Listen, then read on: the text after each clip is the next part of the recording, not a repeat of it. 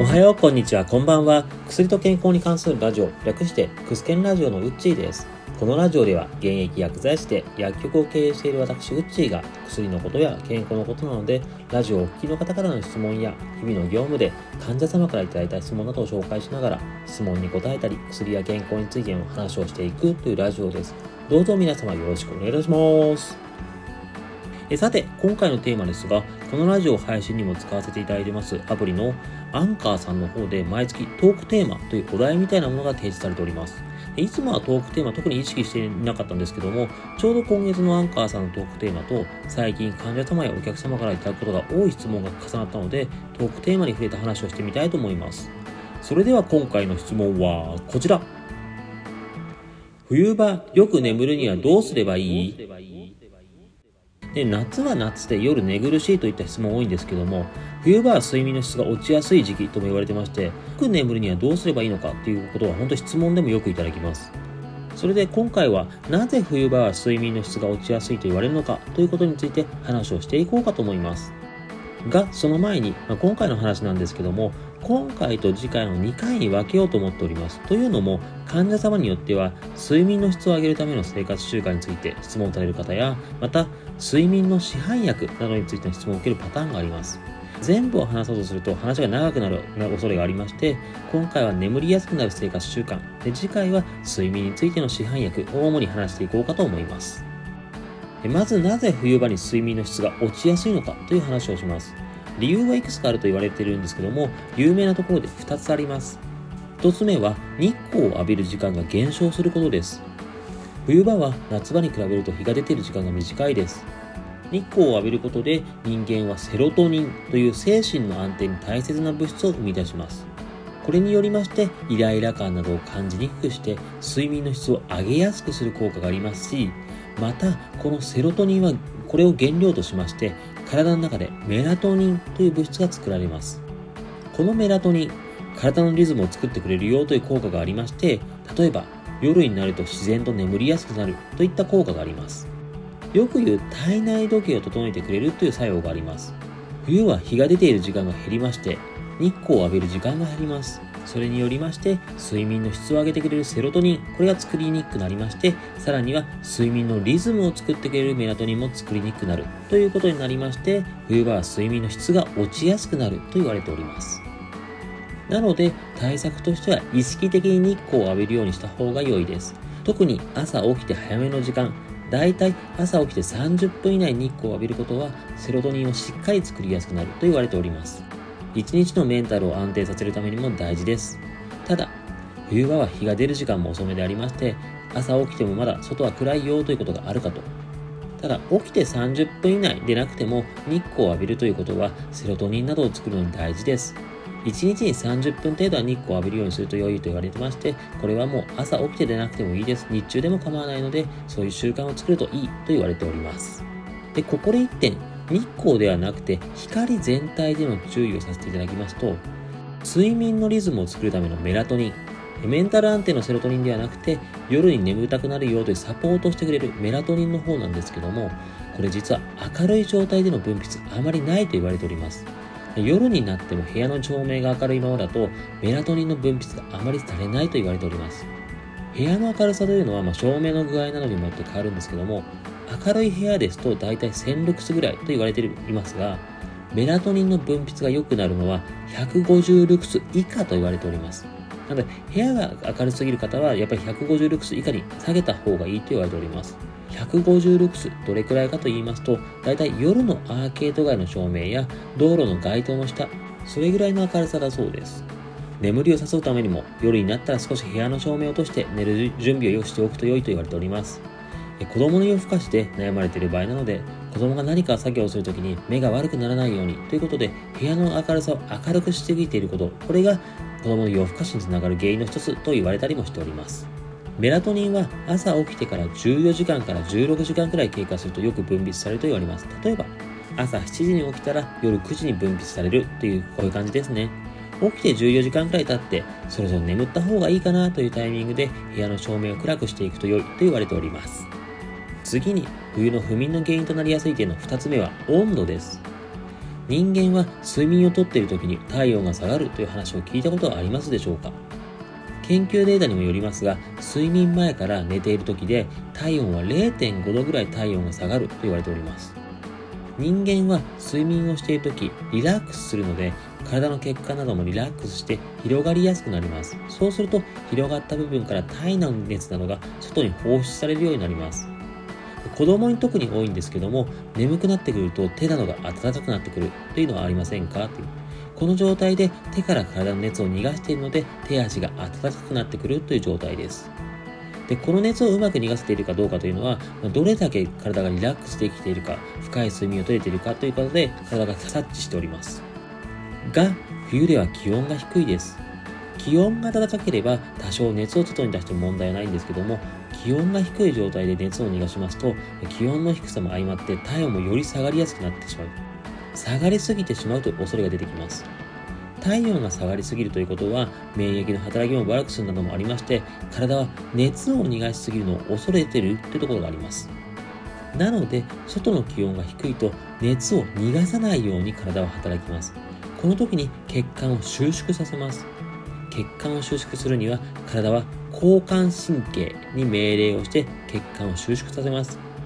以前自律神経の話を別の回でさせていただいておりますがリラックスを司るのは副交感神経。活動的になるのが交感神経です。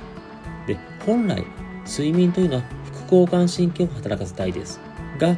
こういうふうに交感神経も働かせるようにしてしまいますと副交感神経の働きが邪魔されてしまいます。それによって睡眠の質が落ちます。このように冬の寒さというのは睡眠の質を落とします。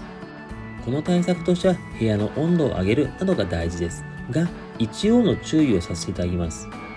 部屋の温度を、熱くしすぎますと体が熱すぎるなということで錯覚しまして寝てる時に布団を剥いでしまうということが起きます。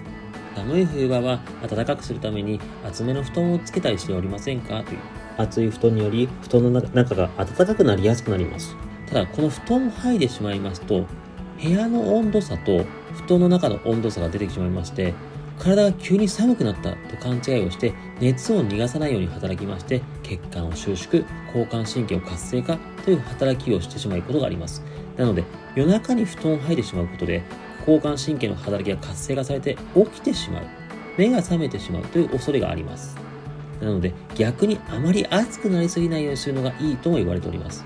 だいたい室温が20度前後で布団の中の温度が30度前後ぐらいが睡眠にはちょうど良いと言われております。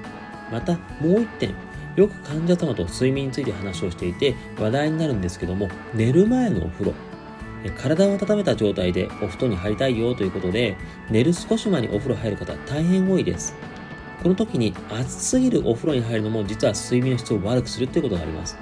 というのも暑すぎる状態で布団に入ってもなかなか熱を逃がしきれず体温がなかなか下がりません。で体温が下がっていないということで体はまだ寝るんではなくて何か活動してるのかなという錯覚を起こします。で熱を出そうとしてもなかなか睡眠まで到達できないということがあります、ま、かといってわざと暖かい部屋から寒い部屋に入るなどすると体が温度差に驚きまして熱を逃がさない方がいいのかなと錯覚をして熱を逃がさないように交感神経を刺激したりします。暑すぎるお風呂というのはなかなか難しい問題だったりします。ただ、お風呂を入ることは理にかなっている点も大変多いです。体が寒いままですと、そもそも熱を逃がそうにも、逃がせるだけの熱がないです。熱を逃がさないための働きを体がする必要があります。でも、お風呂に入って体に熱を溜めておけば、熱を逃がすと余裕が生まれます。なので、寝る1時間とか2時間前のお風呂は効果がありますし、そして暑すぎず39度から40度くらいの温度の入浴が良いと言われております。また、手足から熱を外へ出すということですけども、手足などが冷え性の方は、手足に熱を送っても、その底ので熱が止まってしまいます。なので、体内から熱が逃げない状態になります。そうなると、睡眠がしにくくなります。ので、冷え性の方は、血の流れの良くなる塗り薬を手足に塗ってマッサージをしたりとか、血の流れを良くするサプリメント、そういったのを取るといいかなと言われております。例えばヘパリン類似物質の塗り薬やビタミン E の塗り薬やサプリメントなどが良いと言われます。その他にも体を冷やさないようにするポイントなどは以前の放送で話したこともありまして、リンク先を備考欄に記載しますので、よろしければそちらもお聞きいただけると大変嬉しいです。以上、冬に睡眠の質が下がりやすいということを話させていただきました。そして、ここからは本日のワンポイントです。